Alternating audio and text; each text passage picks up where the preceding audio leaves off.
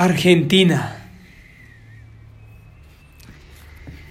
Ah, la población argentina tiene como estereotipo ser un ser humano egocéntrico, con un orgullo tan patrio como de superioridad ante el otro. Acaba de sonar el inicio de la canción La Argentinidad al Palo, canción de la banda argentina Versuit Bergarabat cuyo sonido es una amalgama de ritmos latinos como la cumbia, el tango, la murga, el reggae y otros tantos más. Y sus letras van cargadas de esas críticas hacia lo que es el sistema político y social. Y esta canción comienza siendo un honor a lo que puede ser Argentina, sus orgullos y muchas otras cosas más. Pero este tema cae en la crítica de lo que fueron y que ahora se desmorona poco a poco. Hoy hablaremos de Argentina, de la riqueza a la decadencia. Bienvenidos. Hace más de 100 años, Argentina era una de las economías más fuertes y ricas del mundo. ¿Quién lo creería? Hacía arreglos comerciales con Reino Unido. Eran tanto así que Inglaterra, con estos acuerdos económicos miraba siempre a esa parte del cono sur. ¿Qué habrá pasado? ¿Cómo se habrá diluido? Ya lo veremos. Que la historia nos demuestra cómo se van derrumbando las cosas. Pero bueno, entonces era un orgullo, era como una especie de orgullo latinoamericano, lo que fue una colonia en un momento, una colonia española, pero también un sinnúmero de culturas, si lo miramos desde el día al día de hoy, pero lo que fue esa colonia comenzó y fue una potencia económica. Pero van a jugar claves, y estas claves van a ser la poca modernización, pero no estamos hablando desde la infraestructura, porque si lo observamos, el metro de Buenos Aires tiene una gran cantidad de años tiene más años que el metro de Bogotá, podemos decirlo de esa manera. Y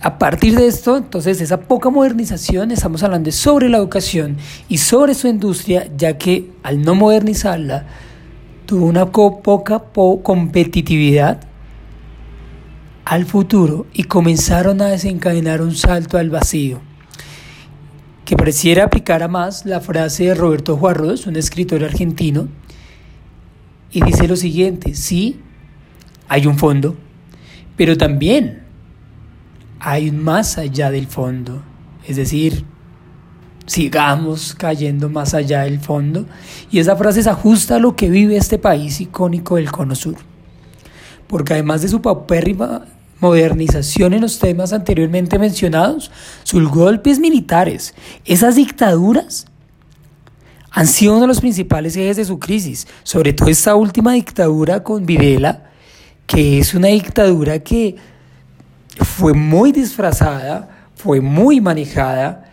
comenzaron a desaparecer muchachos que exigían boletos estudiantiles, que exigían sus derechos, comienzan a desaparecer jóvenes a violar a las mujeres, y de hecho un dato acá curioso, no hacia la economía, pero sí a la historia, es que esas desapariciones también tuvieron violaciones y muchos de esos niños que terminaron siendo escondidos o llevados a otras familias, hoy están retornando a sus hogares y son los nietos de las abuelas de la Plaza de Mayo. Un movimiento también muy bonito que quizás en algún momento hablaremos. Pero bueno, entonces todo esto, todas estas dictaduras, sobre todo esta última que estaba hablando, tiene una situación clara en esa crisis y es que estos golpes militares van a generar una recesión en los años 70 y 80. ¿Ok? Entonces recuerden que esa recesión es como que, hey, vamos a calmarnos un poco en los gastos y demás, pero para los, el poder termina siendo eh, algo que no va a aplicar para ellos. Entonces a partir de esto también hay una poca inversión extranjera y esto ayudó tanto que se recupera la democracia en las, en las elecciones cuando se acaba la victoria en el 83 y llega Alfonsín, pero Alfonsín obviamente no puede llegar a ser tanto, él, aunque él diga la casa está en orden, pero realmente era como barrer y dejar eso debajo del tapete, ese polvo. Y entonces la inflación termina siendo bastante altísima, estamos hablando de un número muy exagerado, 2.314% aproximadamente. Puede que esto sea una exageración, pero pues aparentemente fue así. Pero bien, entonces se logra recuperar un poco, pero entonces llega el, el gobierno de Carlos Menem. Menem. Wow, con Menem hay que hablar algo y es que lo que él va a hacer será una bomba nuclear económica para los argentinos, lo vamos a decir así, un poco bélico, pero aplica. ¿Por qué? Porque será la ley de la convertibilidad. Y esta manejaba dos monedas en el país, por un lado el peso argentino, el que siempre se ha manejado, y por el otro el dólar. ¿Y qué quiere decir esto? Pues que ambas tenían un valor igual, es decir, un peso argentino valía un dólar. Y desde ahí podemos citar a Reiner María Rilke en su poema Las elegías de Duino y dice así, pues la belleza no es nada, sino el principio de lo terrible, lo que somos apenas capaces de soportar y lo que solo admiramos porque serenamente desdeña destrozarnos. ¿Qué comenzó a destrozar Argentina? Ese sueño de tener al igual el dólar. Entonces se manejaban dos monedas, se gozaba una buena, una gran economía, se alcanzaba a vivir de una manera muy decente, muy digna. Era como una especie del orgullo del capitalismo, como que vean, se puede lograr manejar el dólar a la par del peso argentino. Ustedes pueden. Eso si el dinero o el capitalismo hablara o pudiera generar unos vocablos. Pero bueno, entonces, ¿cuál es el lío? Pues mantener una moneda local contra una moneda mundial, tarde o temprano, cede, se acaba, termina. Usted le puede durar a Usain Bolt tres segundos corriendo, pero no lo va a alcanzar después de esos tres segundos. Bien. Entonces, ¿qué fue lo que pasó? ¿Mm? La deuda externa aumentó de 60 millones de dólares a 105 millones de dólares. El gasto público se duplicó y cuando todo estalla el gobierno, o sea, cuando todo esto estalla, el gobierno de Fernando de la Rúa, nada más y nada menos que hereda, llamémoslo así, 200 millones de dólares la deuda externa. O sea, en menos de nada, esta deuda comenzó a aumentar y aumentar de la forma más, pero más brutal. ¿Qué va a suceder entonces? Nada más y nada menos va a intervenir el Fondo Monetario Internacional y a partir de esta intervención viene lo que se llamó el default económico. Y esto gracias al FMI, como lo digo, y a su acción de corralito bancario, es decir, se fiscaliza el dinero de la gente, el gobierno manda a cerrar los bancos y evita que la gente saque todo su dinero. Pues obviamente si nosotros, escuchamos que se viene una crisis, pues sacamos todo nuestro dinero y lo mantenemos en físico. Pero el banco se adelanta a la gente, cierra y lo peor, no le deja sacar su dinero. ¿Para qué? Pues obviamente para evitar una crisis financiera, para evitar lo que siempre hace parte del capitalismo y es evitar que sus bancos se quiebren, que entre una crisis financiera y se agudiza, pues obviamente eh, uno de los tantos símbolos del capitalismo, los bancos van a quebrar. Entonces, muy bien. Entonces, ¿qué sucedió con la gente? ¿Cómo iban a sacar plata? Pues dejaron después de que las personas sacaran y retiraran unos cuantos pesos, pero eran pocos. Bueno, no era que yo iba y, y retiro todo lo que yo quiero, no. Había un monto, monto muy limitado. Entonces, ¿qué va a suceder? Los dólares no van a quedar para la gente, van a sacar solamente peso argentino. Los dólares los va a manejar el gobierno para que esto obviamente no pierda, pues, para que se nos acabe y así, pues, las reservas de dólares que maneja el gobierno, pues, obviamente no escasearan. A partir de esto, ¿qué comienza? Comienza una serie de protestas. Y estas protestas eh, van a ir contra el Fondo Monetario Internacional, contra el gobierno, van a haber protestas en la Plaza de Mayo, una de las calles, una de las plazas más o lugares más emblemáticos en Argentina, en Buenos Aires. Vayan y véanlo, es algo emblemático, aunque no parezca. Y en las calles va a llegar el famoso cacerolazo y va a ser el frente a la Casa Rosada, que es la principal casa de gobierno argentina, ¿no? Entonces también viene que la crisis es orgánica. ¿Qué quiere decir orgánica? Pues que está en materia política, social y claramente económica en caos. Y todo esto pues hace que diera como resultado la renuncia de Fernando de la Rúa, presidente para esa época, como lo dije, y pasa a tener cinco, cinco presidentes en una semana. Y el último, este último, la verdad, los nombres de estos cinco presidentes no interesan.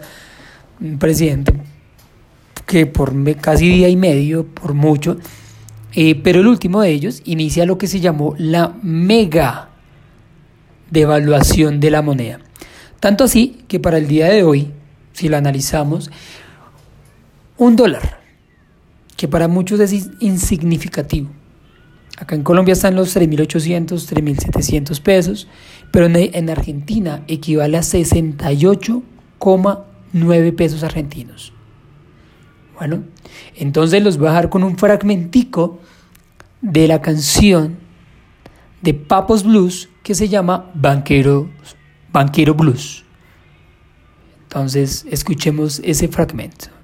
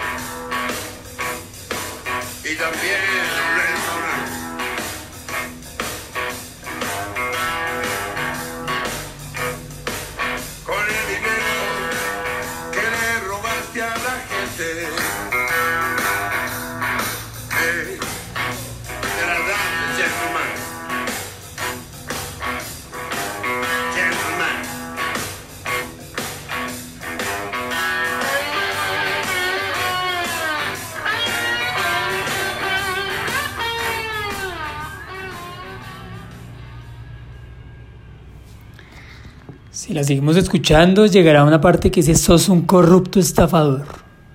No se te ve muy bien como antes. Algo te traicionó. Muy bien. Entonces todo esto genera, y es un mensaje claro, es una, llamémoslo así, una clara protesta ante los bancos de cómo fueron capaces de cerrarle el dinero a la gente, dinero de la gente, no del banco. ¿Cómo son capaces de cerrarle quitarle o no dejarle sacar el dinero de la gente. Entonces, esto es brutal, llamémoslo así. Película recomendada para entender un poco más sobre esta situación, La Odisea de los Giles, donde actúa el gran Ricardo Darín. Pero seguimos, sigamos. Entonces, para traer calma al pueblo, ¿qué se va a hacer? Pues después de ese desorden de cinco presidentes en una semana, pues van a, van a hacer elecciones. Y va a quedar Néstor Kirchner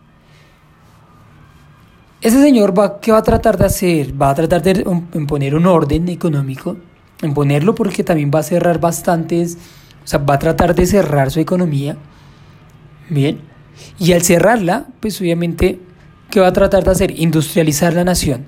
Así, con las industrias las va a distribuir, va a acumular obviamente y va a incluir todas las industrias del país para así que, pues, comenzar a que el gobierno maneje estos dineros, maneje las industrias, se haga una supervisión clara y el capital extranjero evite entrar.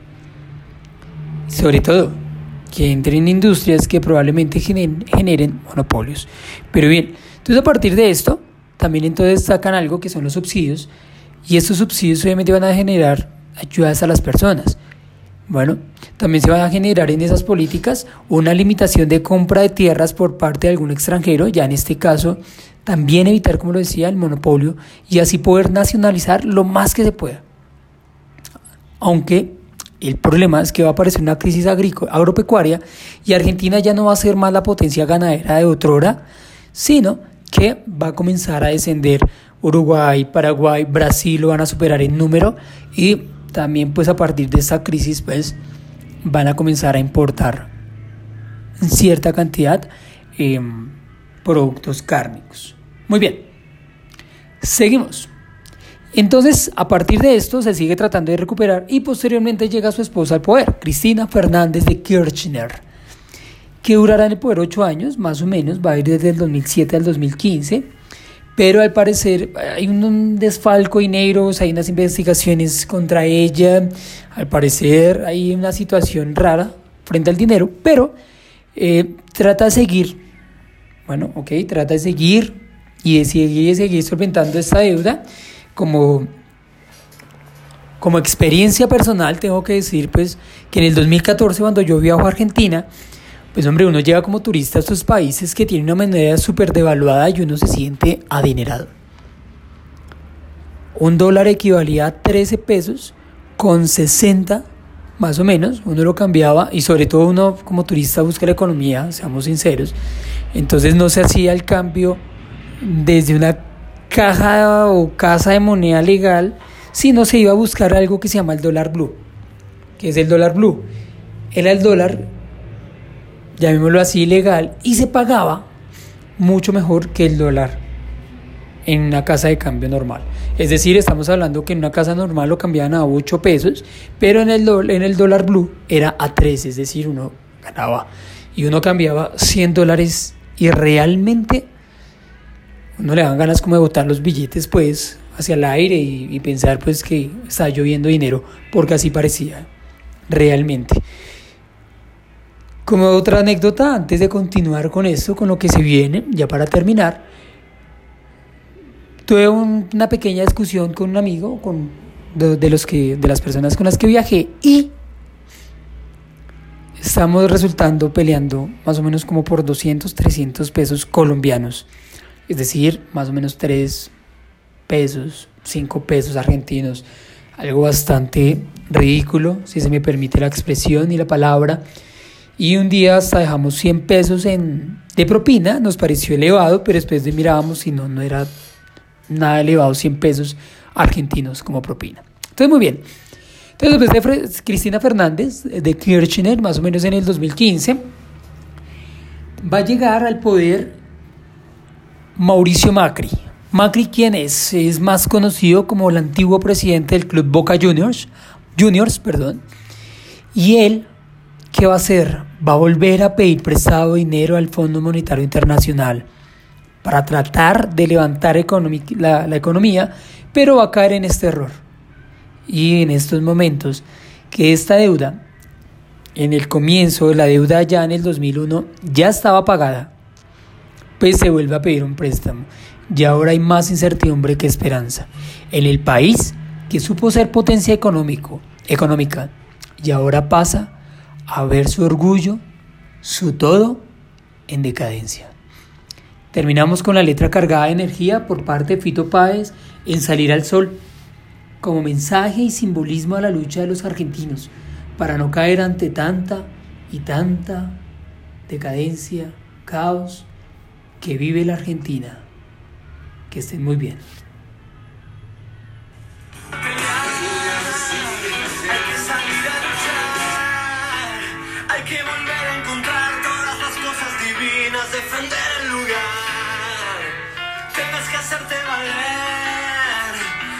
Sos un trapo de piso. Hoy elegís un país, puedes cambiar este gris, ahora no lo haces más. Es un momento, mi amor, es un momento crucial.